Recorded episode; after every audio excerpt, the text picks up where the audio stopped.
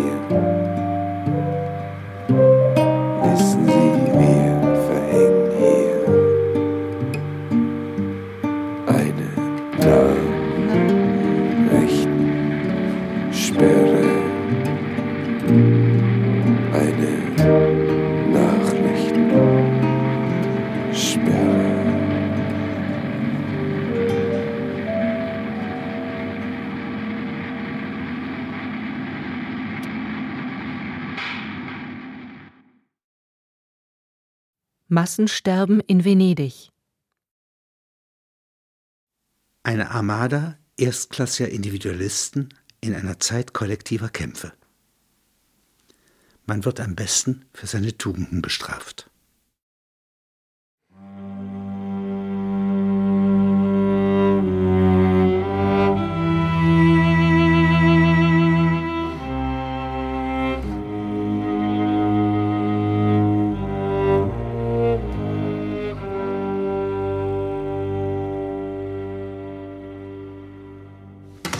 Sommer 1969 drückte die Sonne wochenlang auf die Stadt- und Wasserlandschaft von Venedig.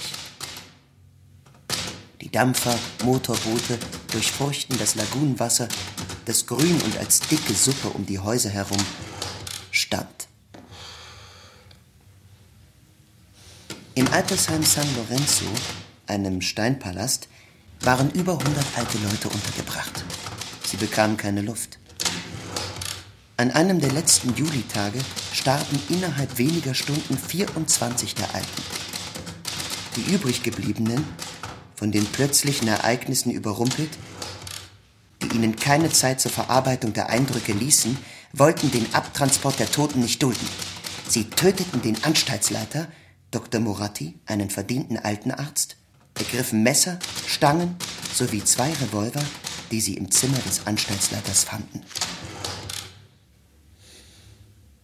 Sie trieben die Insassen des Altersheims und das Pflege- und Küchenpersonal in einem geräumigen Saal zusammen, der zu ebener Erde lag und noch relativ der kühlste Ort schien. Hier errichteten einige der Alten, die die physisch stärksten waren, eine Gewaltherrschaft, indem sie sich selber zu Päpsten und Kardinälen ernannten. Die Polizeistreitkräfte von Venedig umzingelten den Steinpalast. In einem der umliegenden Häuser ließ sich der Präfekt als oberster örtlicher Polizeikommandeur nieder. Die Polizeiführung hoffte, dass der Hunger die verzweifelten Alten aus dem Anstaltsgebäude in den folgenden Tagen herausbringen würde. Sie wollte denn einzelne von ihnen verhaften, die große Mehrzahl aber zu schattigen Häusern auf dem Festland und in Alpennähe transportieren. Es war dem Beamten gelungen, die seitlich des Altersheims angebaute Küche sowie die Vorratskammern zu besetzen. Die Hungerkrise, die zum Tode weiterer Heimmitglieder führte, brachte nicht die Kapitulation, sondern wütende Angriffe kleiner Pulks völlig überalterter Kämpfer auf die Polizeikräfte, die Küche und Vorratskammern besetzt hielten. Aus Hinterausgängen des Palastes brachen andere Kämpfer vor und bewarfen die dort aufgestellten Polizeiketten mit verschiedenen gefährlichen Gegenständen, versuchten lange Stoßwaffen einzusetzen. In Notwehr mussten Polizeibeamte schießen.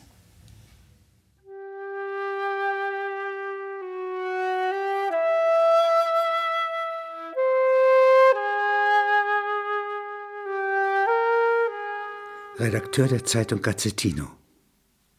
Herr Polizeipräfekt, Sie sind als liberaler Mann bekannt. Warum lassen Sie jetzt auf diese unschuldigen Alten scharf schießen? Präfekt.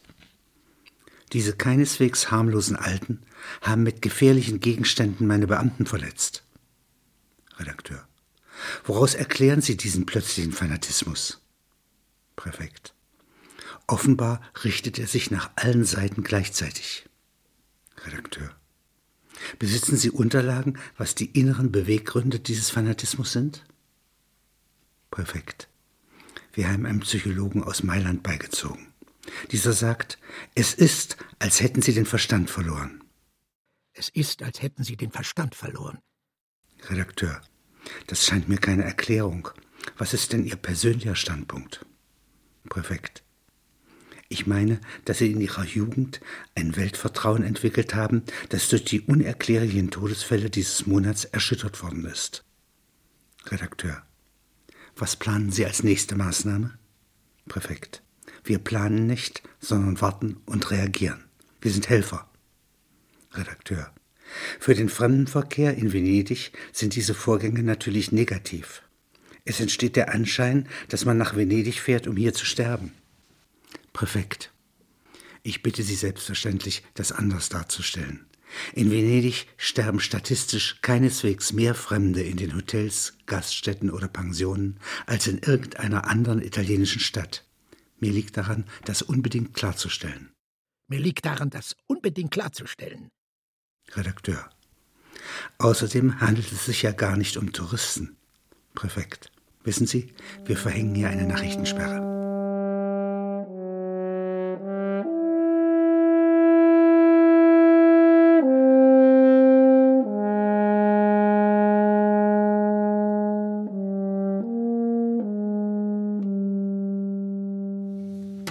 Mehrzahl der Alten im Altersheim San Lorenzo hatte bis zu diesen Ereignissen die Vorstellung von sich gehabt, dass sie gutmütig seien. Jetzt zweifelten die Verwirrten an ihrer Gutmütigkeit. Aufgeputscht durch ihre Kardinäle und Päpste fesselten sie zwei schreiende jugendliche Küchenhilfen. Diese beiden Mädchen wurden auf den Fliesen eines ehemaligen Empfangssaales hin und her gezogen. Zwei Alte öffneten mit einer Scherbe die Halsschlagadern der gefesselten Person. Als die Polizei, die diese Szene von Nachbarhäusern aus mit Feldstechern einsah, schießend in den Raum einzudringen versuchte, fielen 18 der Alten, der Rest hockte verängstigt in einer Ecke, machte aber noch Ausfälle mit und ohne Waffen, wenn Polizisten sich ihnen näherten. Alle diese Personen wurden mit Gasgranaten beschossen und eingenebelt. Hierbei starben weitere Alte, die diese Tortur nicht aushielten. Dazu Ansagen des Präfekten über Lautsprecher, der sich bis zuletzt zu verständigen versuchte. Von den nach dem Tode ihrer Anführer übrig gebliebenen Alten wurden einige in Fahrzeugen zu einem Kurort in Alpennähe gebracht. Hier starben sie infolge der plötzlich einsetzenden Kühle.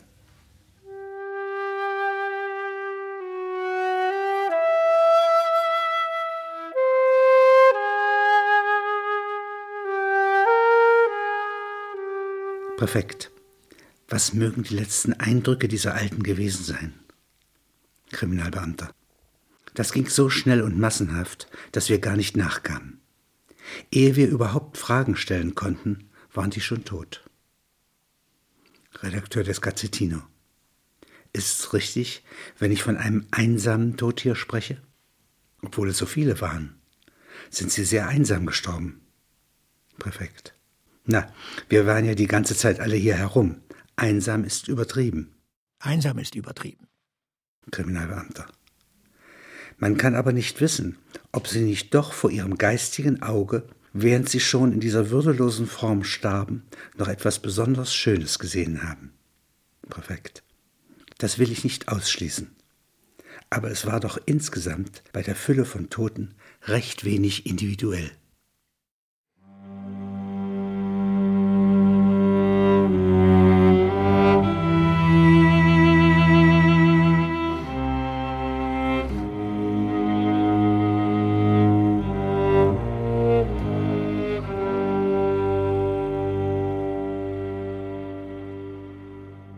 Sie, ich bin ein ganz großer Verehrer von Thomas Mann. Ich bin als Referendar mit meiner Schwester in die Schweiz gefahren und wir haben die Villa in Zürich umlauert. Vielleicht kommt er raus. Man kann vielleicht ein Wort mit ihm sprechen. Und er kann einem sagen, wie man Schriftsteller wird. Und Tod in Venedig ist für mich ein wirklich großer Text. Und gleichzeitig haben wir eine Distanz dazu. Das heißt, wir haben einmal Auschwitz dazwischen. Und das führt nicht zur Verfeinerung, das führt zur Robustheit. Plötzlich geht es um Massensterben in Venedig. Und das ist nicht der schöne Tod. Und darauf spielt das immer an hier. Noch etwas sehr Schönes gesehen haben. Ja. Oder wenig individuell.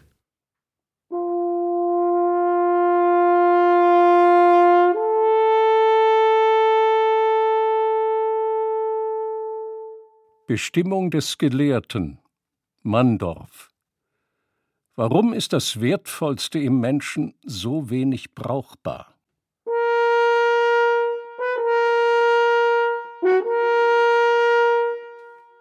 Seit Juni 1932 ging der Nationalökonom Mandorf in der mittleren Universitätsstadt F unter Triebverzicht Forschung und Lehre nach.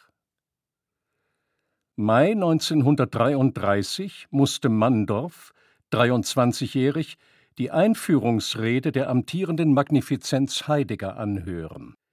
Da er der redenden Magnifizenz vor Augen saß, machte Mandorf eine aufmerksame Miene. Im September wurde er zur Leitung eines Sportfestes kommandiert. 1934 trat er dem NSKK bei. 1935 und 1936 nahm er an wehrähnlichen Übungen teil. Sonnabende und Sonntage arbeitete er in seinem Universitätsinstitut. Mandorf wurde im Laufe der Jahre Assistent.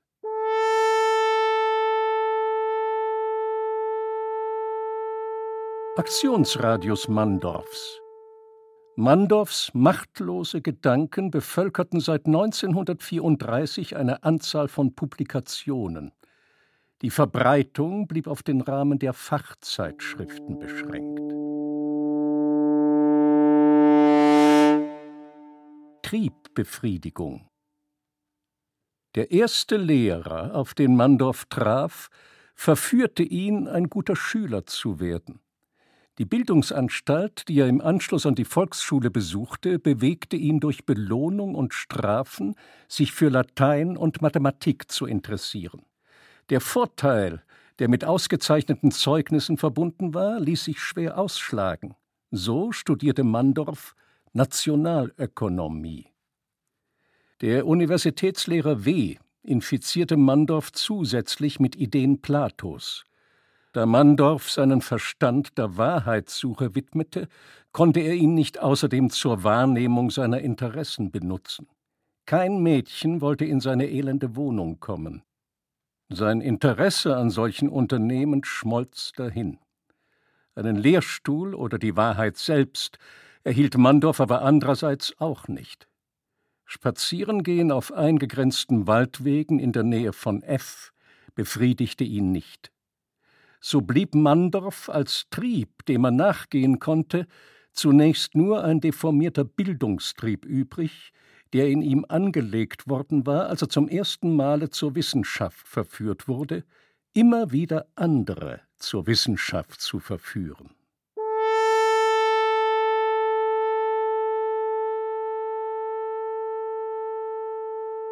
Beschreibung Mandorfs Weich, liberal, verführbar, Außenseiter, Völkerversöhner, Allesverbinder. Er trug das Haar jetzt wieder länger, kein Fett am Körper, mit seiner Lage war Mandorf nicht versöhnt. Mandorf als Fachmann. Fachmann war Mandorf eigentlich für gar nichts. Es war nicht so, dass Mandorf sein Unglück nicht gesehen hätte, aber das Unglück verbaute zugleich die meisten Auswege aus dem unglücklichen Zustand. Letzter stand 1939. In seinem desperaten Zustand war Mandorf veränderungssüchtig. Rund sieben Jahre im Dienste von Forschung und Lehre herangebildet, war Mandorf zu Kriegsanfang bereit, jetzt seine Persönlichkeit zu entfalten. Meine Herren, sagte der kommandierende General, wir haben heute das Vergnügen, Herrn Professor Mandorf unter uns zu begrüßen.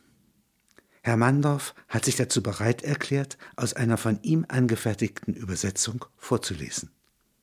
Nach schweren Tagen erscheint mir eine geistige Ruhepause in dieser Form erwünscht und angemessen.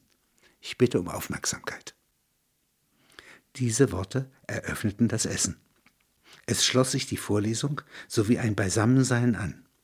Ernste Schallplatten wurden gehört. Die Gesamtstimmung war gedrückt. Mandorf rezitierte als Zugabe die Prätorianer von Victor Hugo. Wir waren zehn. Wir nahmen die Stadt und den König selber gefangen. Danach, Herren der Stadt und des Hafens, wussten wir nicht, was weiter, und so gaben wir höflich dem König Stadt und Hafen zurück. Eine grässliche Entdeckung.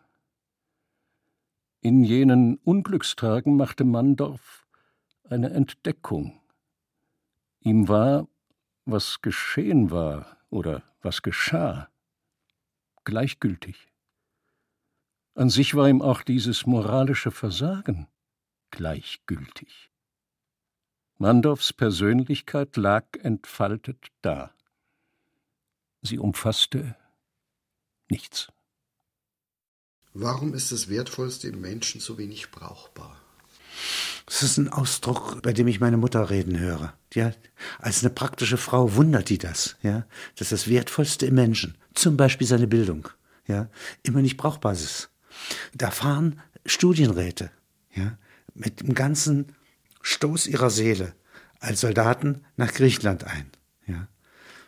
Und das ist eine Besatzungsmacht, ja, wie jede andere, ja. Das wirkt sich gar nicht aus, dass das Land der Griechen mit der Seele suchend 200 Jahre diese Geister vorbereitet hat. Ja? Sie sind trotzdem nur Angehörige eines Besatzungsregimes. Und das finde ich traurig. Ja, eigentlich müsste doch das Denken Gewalt haben. Eigentlich müsste es Menschen verändern. Eigentlich müssten sie jetzt eigentlich wie Segensbringer nach Griechenland kommen und etwas Neues bauen. Es gibt auch andere Fälle. Napoleon bringt eine Armee nach Ägypten. Und die Hälfte seiner Leute sind Wissenschaftler und die andere Hälfte sind Soldaten.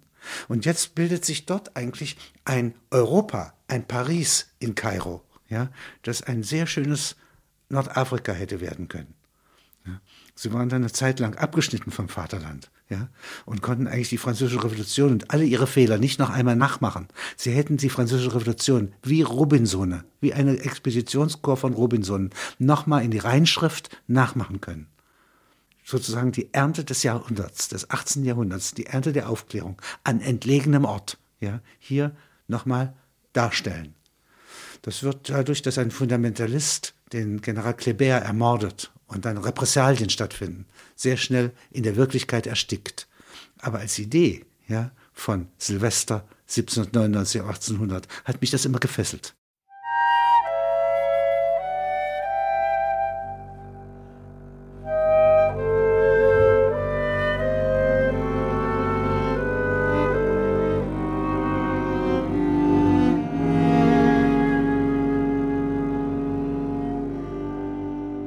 Die Ostertage 1971.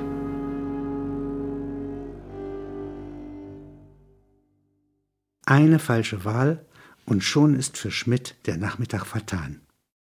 Sonnabend, 14 Uhr, begibt sich der Arbeiter Schmidt, der eine Sonderschicht geleistet hat, von der VDO-Manometerfabrik durchs Werktor zum Lokal Schmutziger Löffel.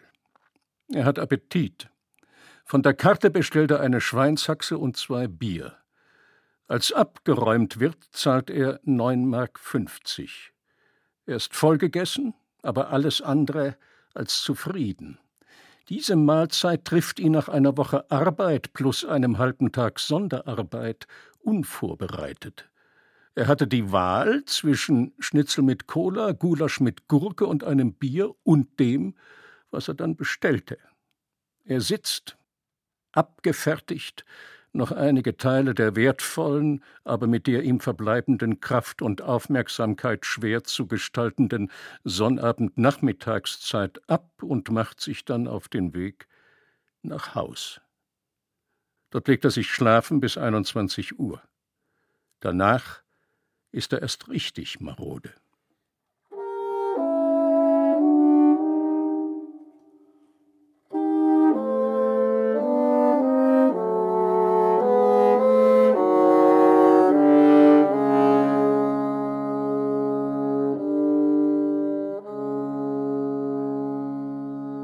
Pförtels Reise Überfallartig kommen nach der Hetze der vergangenen Wochen für die Arbeiter Heilmeier, Butler, Schmidt und Pförtl die heiligen Tage, Karfreitag bis Ostermontag. Jetzt hat aber alles zu. Die Fernstraßen sind verstopft. Pförtl hat noch in der Nacht zum Karfreitag seinen Wagen gewaschen und fährt seit fünf Uhr früh mit Freundin Hella Mengering, die bei Telefonbau und Normalzeit arbeitet, in Richtung Brenner. Sie müssen durchkommen, ehe der volle Osterverkehr einsetzt, und trinken unterwegs Kaffee, um sich fahrtüchtig zu halten. Bis Ostersamstag 14 Uhr sind sie auf dem Apenninenkamm. Sie kommen in Viareggio an, fahren auf der Küstenstraße. Sie versuchen zu baden, trotz der Kälte des Wassers ist das möglich. Sie werden von Bademeistern angeschrien, weil man hier nicht baden darf. Sie haben in dieser Gegend keine Bekannten und fahren noch nach Florenz, wo man aber Ostersonntag nichts Interessantes kaufen kann. Schlauerweise durchfahren sie diesmal die Brennerstrecke in der Nacht von Sonntag auf Ostermontag. Es ist doch wesentlich weniger Verkehr als in der Nacht zum Karfreitag. Ab Montagmittag schlafen sie durch.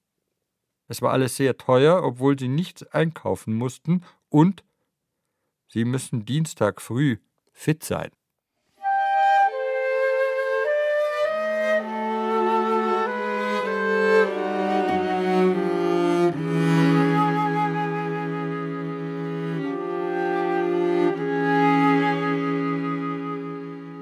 Waldemar Dralle, Wissenschaftler aus Langen. Waldemar Dralle, Wissenschaftler aus Langen, hat sich bis Spitzingsee vorgeschoben, wo er über die Ostertage für 16,30 Mark pro Nacht wohnt. Er sonnt sich ab Ostersonnabend früh. Die Nägel wachsen rasch, die Haut gläsern, Bräune will nicht kommen wie auf den Zehen, auf dem dritten Fingerglied heftige Behaarung, die gefüllten Adern der Hand, Poren immer dort, wo Haare sind, wo keine Haare sind, faltige Haut, ein Zittern, wenn die Hand freistehen soll, etwas nehmen, etwas halten. Dies alles wird früher oder später tot sein.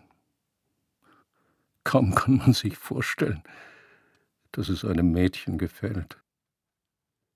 Im Rahmen meiner beruflichen Zeiteinteilung als hauptamtlich tätiger Chemiker kann ich aber diesen körperlichen Zustand nicht wesentlich verbessern.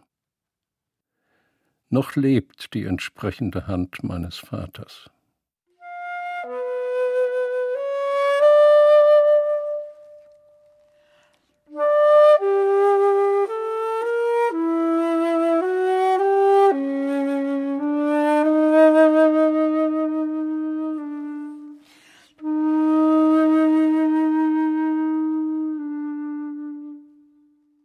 Philipp Dalken.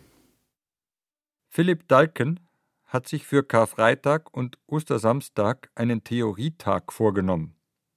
Er hat sich ein Schallplattengerät entliehen und sich vom Radio unabhängig gemacht, Bücher. Weil die Realität mangels jeder anderen überzeugenden Ideologie zu der ihrer selbst wird, bedürfte es nur einer geringen Anstrengung des Geistes, den zugleich allmächtigen und nichtigen Schein von sich zu werfen. Philipp Dalken versucht in mehreren Stunden diese geringe Anstrengung des Geistes. Er kann sie aber nur mit großer Gründlichkeit, mit der ihm eingewachsenen Gewalt des ganzen Gedankens vornehmen. Dieser schwere Hegel zerschlägt ihm immer wieder die kleinen Einfälle. Er fühlt sich noch nicht genügend vorbereitet, er will vor andere Menschen nur hintreten, wenn er ihnen etwas zu sagen hat.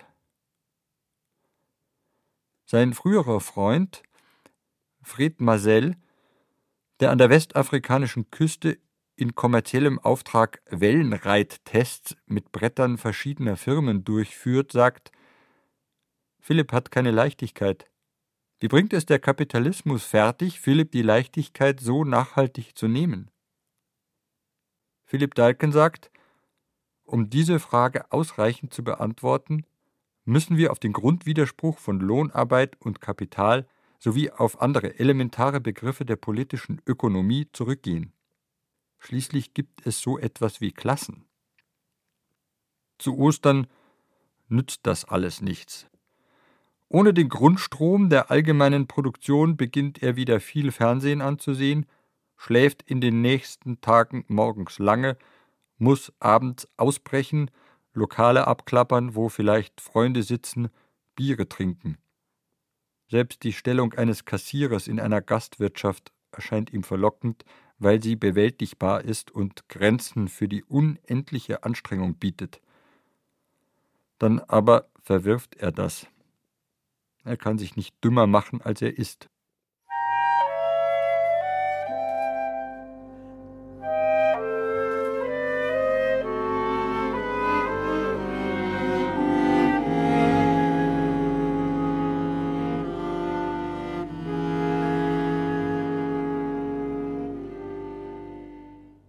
Oberregierungsrat Mangold.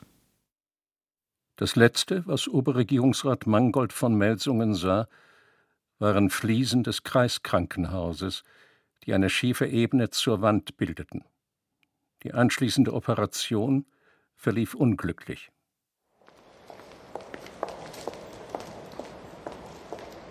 Man hat schlecht dem Leben zugeschaut, wenn man nicht auch die Hand gesehen hat, die auf schonende Weise tötet.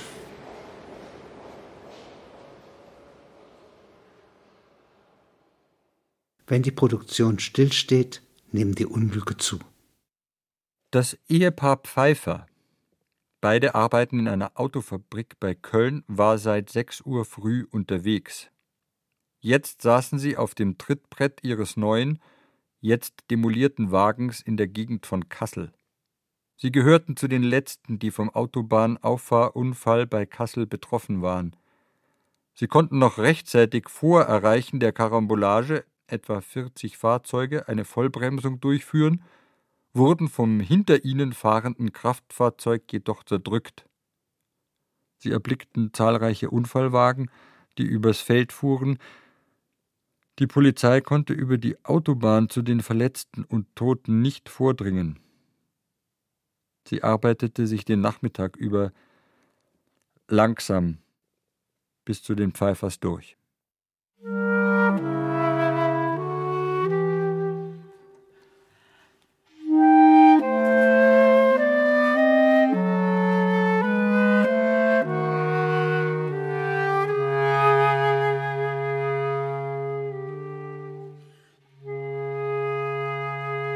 Mutzlavs Ostern. Franz Mutzlaff war bis einschließlich Gründonnerstag nicht aus dem Labor herausgekommen. Ein Pförtner brachte ihm Milch, ein halbes Pfund Brot, Butter. Damit wandte er sich in der Nacht zum Karfreitag nach Hause, das heißt, er betrat sein Einzimmerappartement. Für den Karfreitag waren noch mehrere Sitzungen mit Vertretern der Fakultät angesetzt, die in der Woche nicht mehr unterzubringen waren. Nach diesem Tagwerk konnte er nicht schlafen gehen und verirrte sich durch mehrere Lokale, in denen er Bier trank, bis er um vier Uhr einschlief. Selbst wenn wir zugeben, dass es bei uns keinen Platz für Poeten im Laboratorium gibt, sollten wir doch anerkennen, dass es neben Gewinn auch Verlust bedeutet, wenn wir solchen Wert auf objektive Rationalität legen. Am Ostersonnabend merkte er, dass er unvorbereitet in die toten Tage geraten war. Freunde erreichte er nicht mehr. Seine langjährige Gefährtin hatte eine bösartige Angina. Er wollte sie nicht aufsuchen, da er sich bei ihr anstecken würde und Dienstag nach Ostern dann nicht mehr einsatzfähig wäre. Ich liege hier wie ein Hund. Mein Hemd ist nach fünf Minuten verschwitzt. Ich liege hier wie ein nasser Sack. Ich liege hier wie ein Hund. Mein Hemd ist nach fünf Minuten verschwitzt. Ich liege hier wie ein nasser Sack. Ich liege hier wie ein Hund.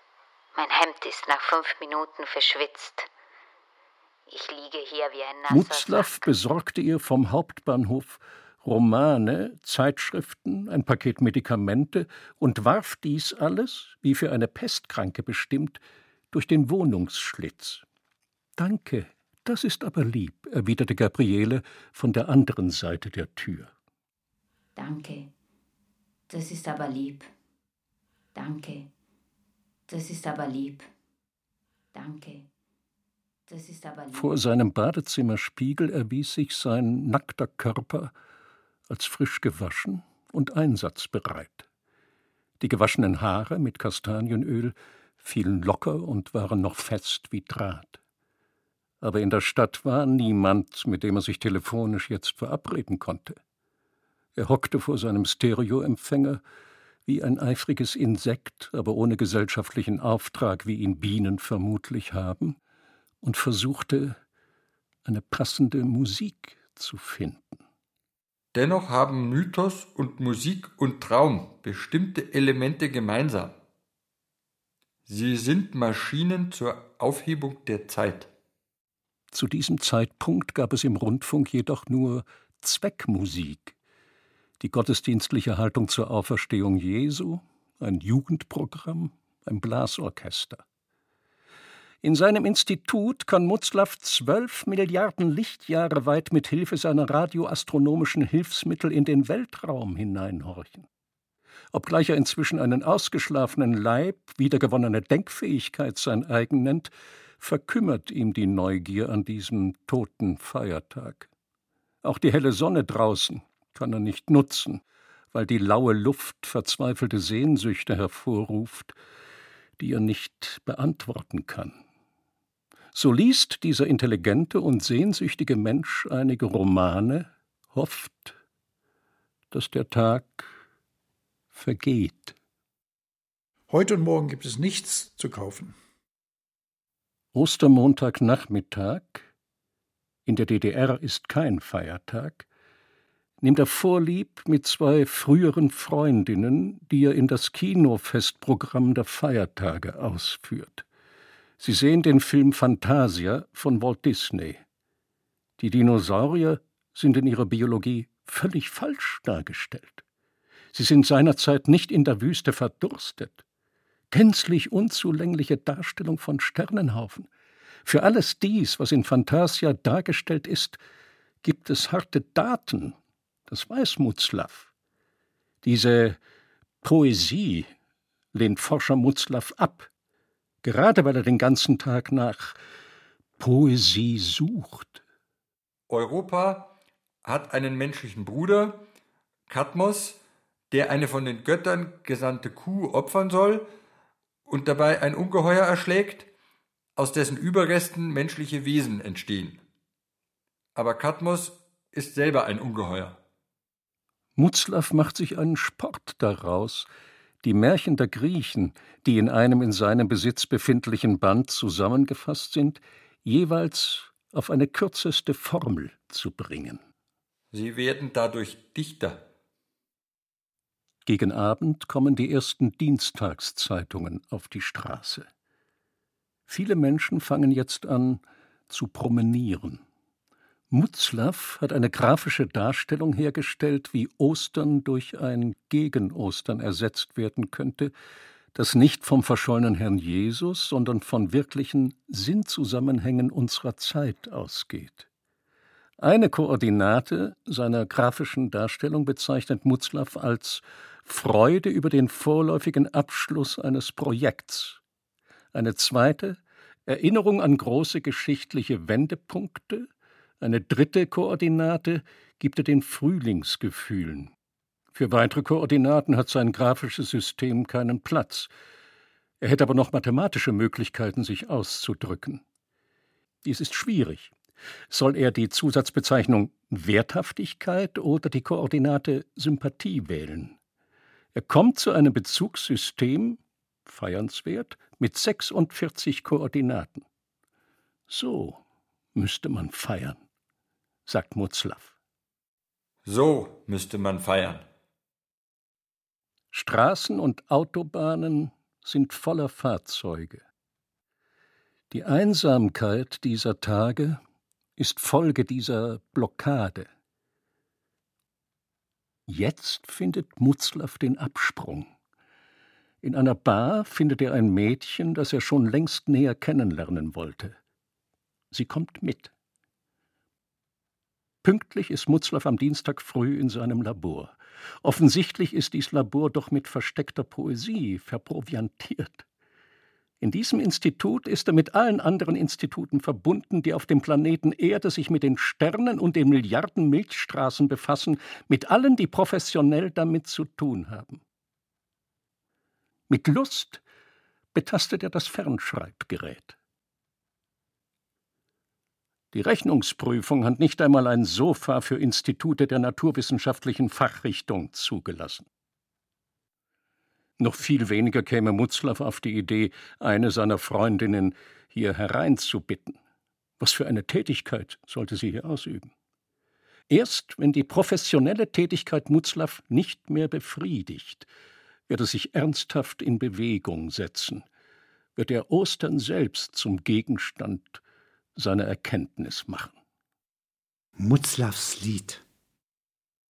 Alles Große werd ich sehen, alles Schöne, das mir blühte, wird verherrlicht vor mir stehen.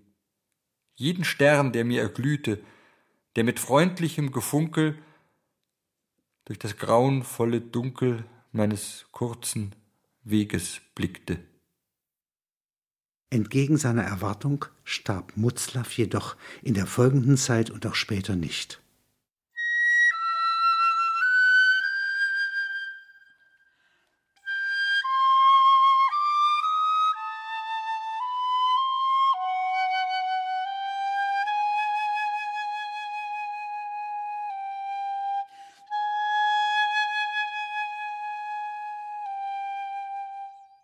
Knautschbetti also die Geschichte Knautschbetti hat mir jemand erzählt in Frankfurt, aus einem Betrieb heraus. Ja? Die hat diese Erfindung gemacht, nie irgendeine Mark gekriegt ja? und auch keinen Freund gehabt. Wenn ich jetzt sage, wenn sie einen Freund gehabt hätte und der wäre Jurist und berät sie, ja, dann hätte sie aus ihrer Betriebserfindung etwas machen können.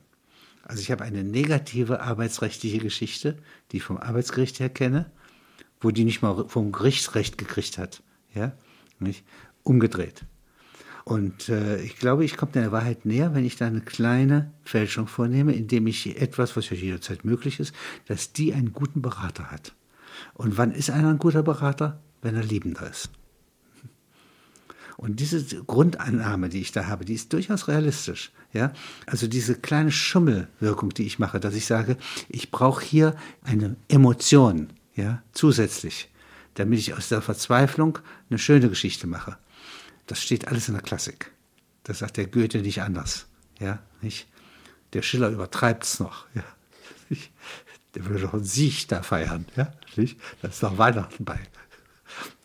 Kann ich aber auch machen. Also es würde mich nicht stören, wenn Knautschbetti und die zum Schluss ein Weihnachtsfest feiern. Und das geht schief. Das wäre Schiller. Ja, nicht? Es sind alte Rezepte, ja, nicht? Oder Überzeugungen, ja, die uns die Klassiker erzählen und die schön im Herzen zu bewahren, jetzt Realitäten aus unserer Gegenwart aufzuspüren, ja, und dann darf man so ganz klein wie Xaver Holzmann, ja, Verschönerungsarbeiten vornehmen. Für Erfindungen sind Erfinder da. Die Schnelllöterin Elisabeth Dänecke, unter Freunden wurde sie Knautschbetti genannt, die Halbleiterteile in einem Großbetrieb der elektronischen Industrie lötete, war für Routinearbeit vorgesehen. Täglich lötete sie ihr Soll an Schaltkreisen. Ich kann arbeiten, aber dass mich Arbeit befriedigt, würde ich nicht sagen. Sie wartete täglich auf das Ende des Lötens. Nach Durchschreiten des Werktors sammelte sie ihre Glieder auf der Couch ihres Liebhabers Rechtsanwalt Düppelmann. Das beschäftigte ihren Sinn, wie sie diese kuschelige Ecke möglichst rasch erreichen könnte. An sich fühlte sie sich für mehr gut. Ihr Wunsch nach mehr drückte sich vor allem darin aus, dass sie schon längere Zeit bei Düppelmann ausharrte, der ihr immer wieder versprach, mehr zu geben, als er hatte. Er war jetzt 46 Jahre alt. Ihm schien Betty sein letztes Stückchen Leben, das er noch zu erwarten hatte. Dieses ideelle Moment in Düppelmanns Verhalten hielt Betty fest, wie man sich bei Schwindelgefühl an den Stangen einer Schiffsschaukel besonders festhält. Sie war jetzt 20, zweimal verheiratet, geschieden, hatte eine kolossale Menge von Liebhabern befriedigt. Da melden sich schon mal die Herzensbedürfnisse. Im April 1972 war der aufsichtführende Meister von Bettys Betrieb krank. Sie erfand eine Abkürzung der Lötlinie, die es ihr gestattete, ihr Soll dreieinhalb Stunden früher zu erfüllen als bisher. Ihre Gedanken weilten in der Zeit nach Arbeitsschluss. Wenn sie nicht so schnell hätte weg wollen, hätte sie das nie erfunden. Nach Ablieferung der Norm verließ sie den Arbeitsplatz unter einem Vorwand. Als das dem Stellvertreter des erkrankten Meisters nach Wochen auffiel, benachrichtigte er den Ingenieur Fred Dattler und stellte Betty, die sich auf der Toilette kurz für die Heimkehr zurechtgemacht hatte. Rouge, Bluse gewechselt und so fort. Dattler. Wohin wollen Sie in dieser Aufmachung verschwinden? Betty. Das geht Sie einen Dreck an. Der Meister. Sie verlassen vorzeitig seit Wochen Ihren Arbeitsplatz. Betty. So? Und das berechtigt Sie, mir auf der Damentoilette nachzuspionieren? Ich fordere Sie auf, die Damentoilette hier sofort zu verlassen. Ich habe mein Soll abgeliefert. Dattler. Ich habe mit dem Abteilungsleiter bereits gesprochen. Sie sind fristlos entlassen. Betty statt dass sie sich freuen über den Haufen Schaltkreise, den ich ihnen gebracht habe. Dattler. Worüber wir uns freuen, das können Sie uns überlassen. Verlassen Sie sofort das Werksgelände. Der Meister. Sie haben Hausverbot. Betty vergaß, sobald sie im Café Eldorado ihren Düppelmann getroffen hatte, diesen hässlichen Resttag. Wenig später sortierten sie wechselseitig ihre Glieder. Düppelmann funktionieren eigentlich die Halbleiterkreise, die du im Abkürzungsverfahren gelötet hast, genauso wie die Halbleiterkreise ohne das Abkürzungsverfahren? Betty. Mindestens. Die funktionieren besser. Dippelmann. Prüf doch mal nach, ob die Firma dein Abkürzungsverfahren verwendet. Betty. Ich gehe da nicht mehr hin. Ich komme auch gar nicht ohne Ausweis am Pförtner vorbei. Dippelmann. Aber du kannst eine Kollegin fragen. Betty. Und warum soll ich? Das ist ganz sicher, dass die dieses Abkürzungsverfahren verwenden. Düppelmann. Das ist mir egal, was du für sicher hältst. Ich will wissen, ob die das Abkürzungsverfahren verwenden. Betty. Gutmütig. Dann kann ich ja mal fragen. Ja, die Firma hatte Bettys Lötverfahren übernommen. Düppelmann setzte einen Schriftsatz auf. Sehr geehrte Herren, namens und im Auftrag meiner Mandantin Elisabeth Dänecke trage ich folgenden Sachverhalt vor. Folgt Sachvortrag.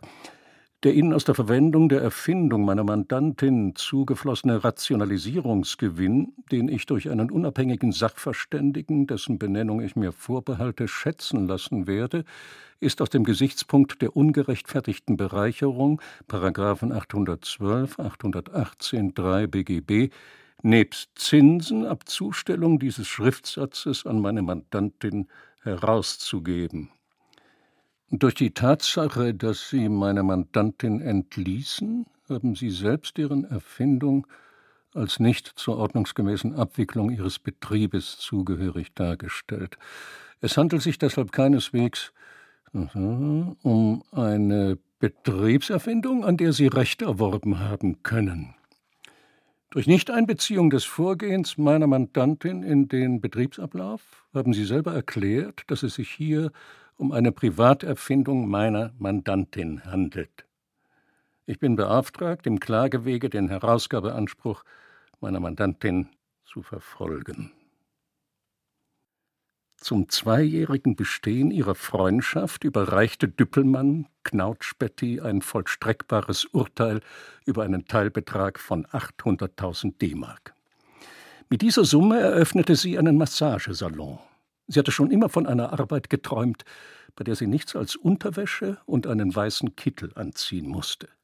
Da sie leicht ins Schwitzen geriet, war dies eine Kleidung, die sie jeder anderen Arbeitskleidung vorzog.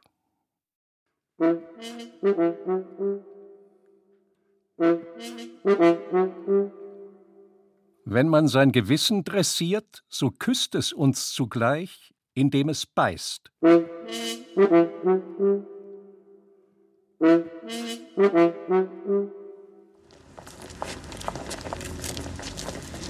Minister, die Sparvorschläge der Regierung liegen auf dem Tisch. Geht das schon an die Substanz? Wir haben natürlich einen scharfen Schnitt gemacht, aber wir müssen unterscheiden zwischen Fleisch und Fett. Wenn wir dieses Beispiel einmal nehmen, äh, sind die Einsparungen im Personalbereich noch Fett oder schon Fleisch? Nein, das ist natürlich schon Fleisch, dürfen wir gar nicht heran. Äh, viele Einsparungen betreffen nicht nur den Bund, sondern auch die Länder. Die sperren sich vor allen Dingen gegen Sparmaßnahmen im Bildungsbereich. Nein, an den Bildungsbereich dürfen wir überhaupt nicht heran. Das wäre das Fleisch. Das Gleiche gilt auch für die Polizei? Ja, mit Graf Lambsdorff um 14 Uhr, danke. Die Bevölkerung darf überhaupt nicht äh, an das Fleisch heran. Ich meine, das... Äh, Herr Minister, äh, Sparen äh, ist gut und wird verlangt. Auf der anderen Seite muss die Wirtschaft angekurbelt werden. Unser Grundsatz heißt, Rat an die Kartoffel, aber in Deckung. Hören Sie mich, Herr Minister? Hören Sie mich? Attentat auf Minister am Hofgarten. Herr Minister, helft doch mal, jetzt macht doch bitte auf. Herr Minister, hören Sie mich. Das ist äh, Hofgarten die Treppe, alter Zoll zum Rhein herunter. Krankenwagen soll vom Hofgarten Herr anfahren. Minister, hören Sie mich. Herr Minister. Täterbeschreibung folgt. Was machen Flüchtig Richtung Kennedy-Brücke. Lösen die Ringsfahndung aus. Täter ist zu Fuß.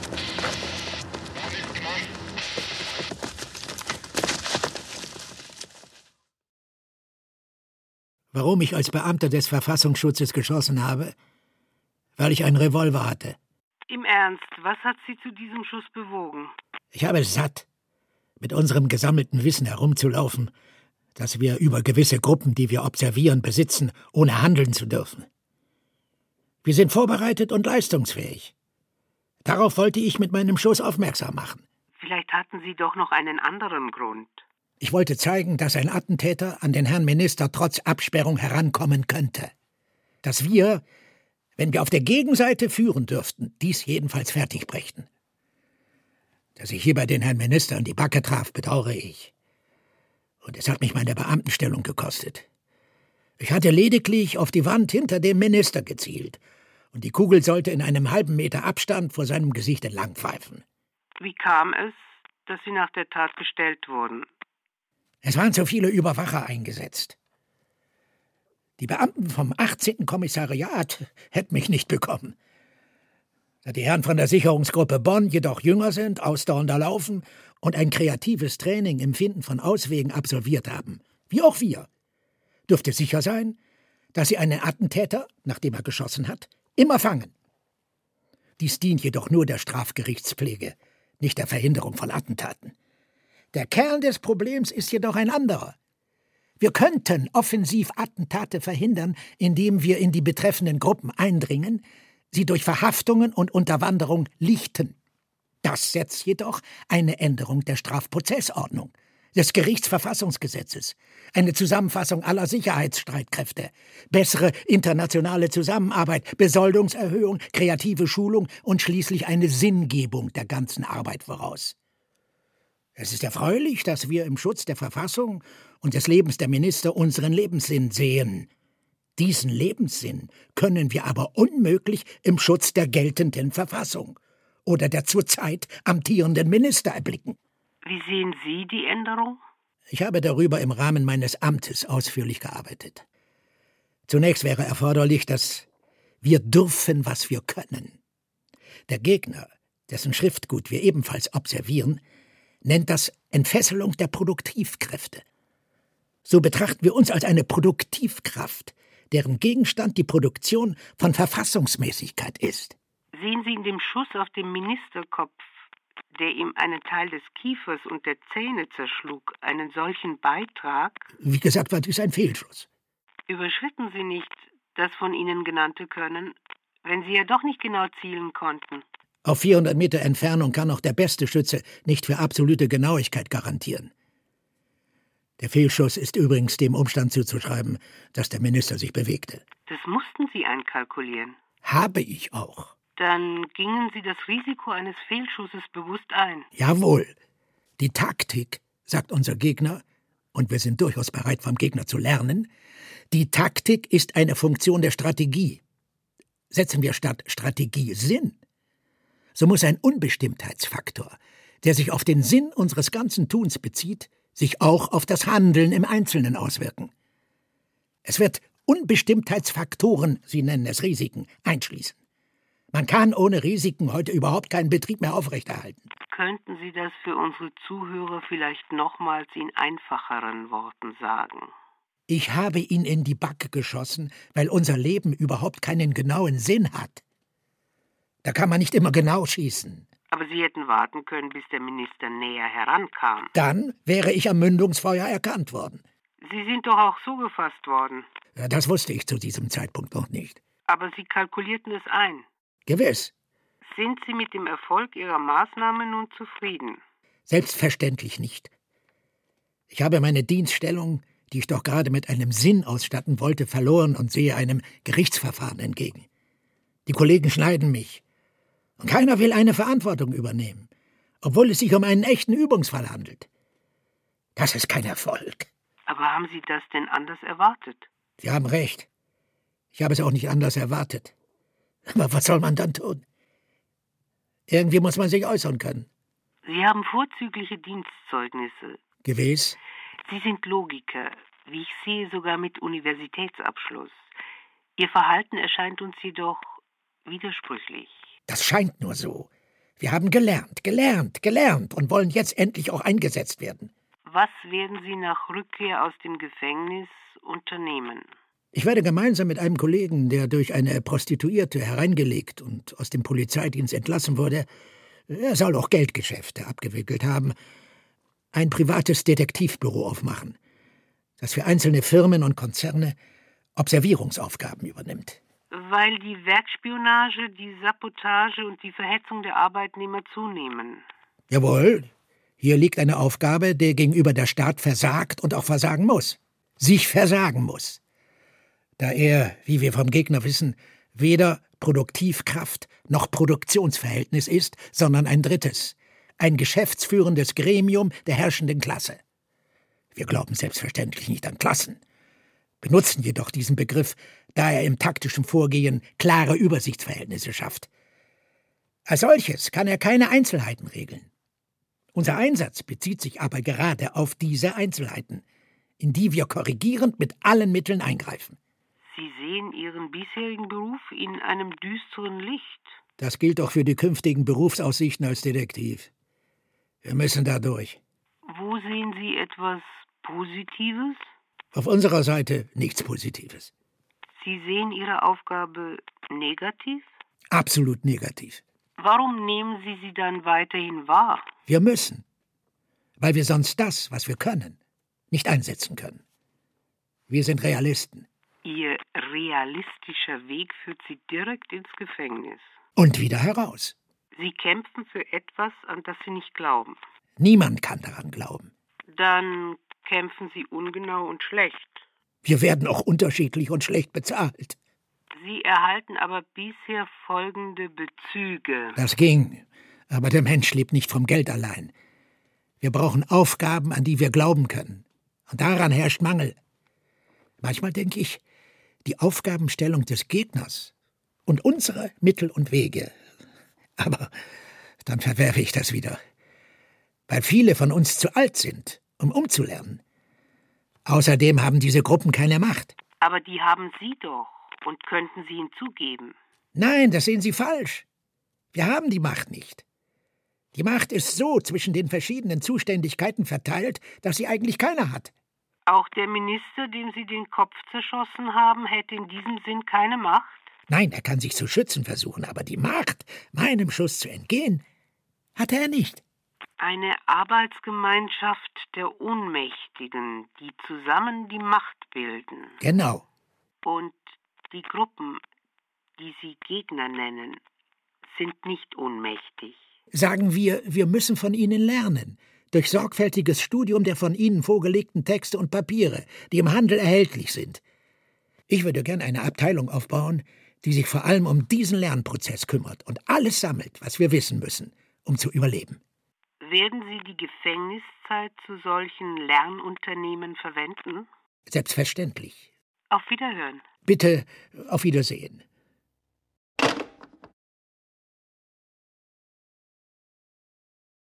Alexander Kluge. Chronik der Gefühle.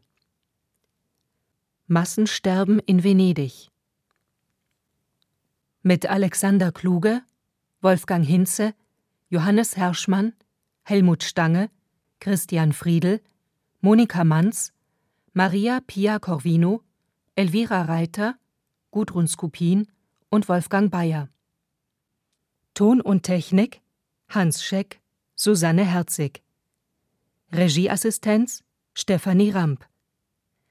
Bearbeitung und Regie Karl Bruckmeier.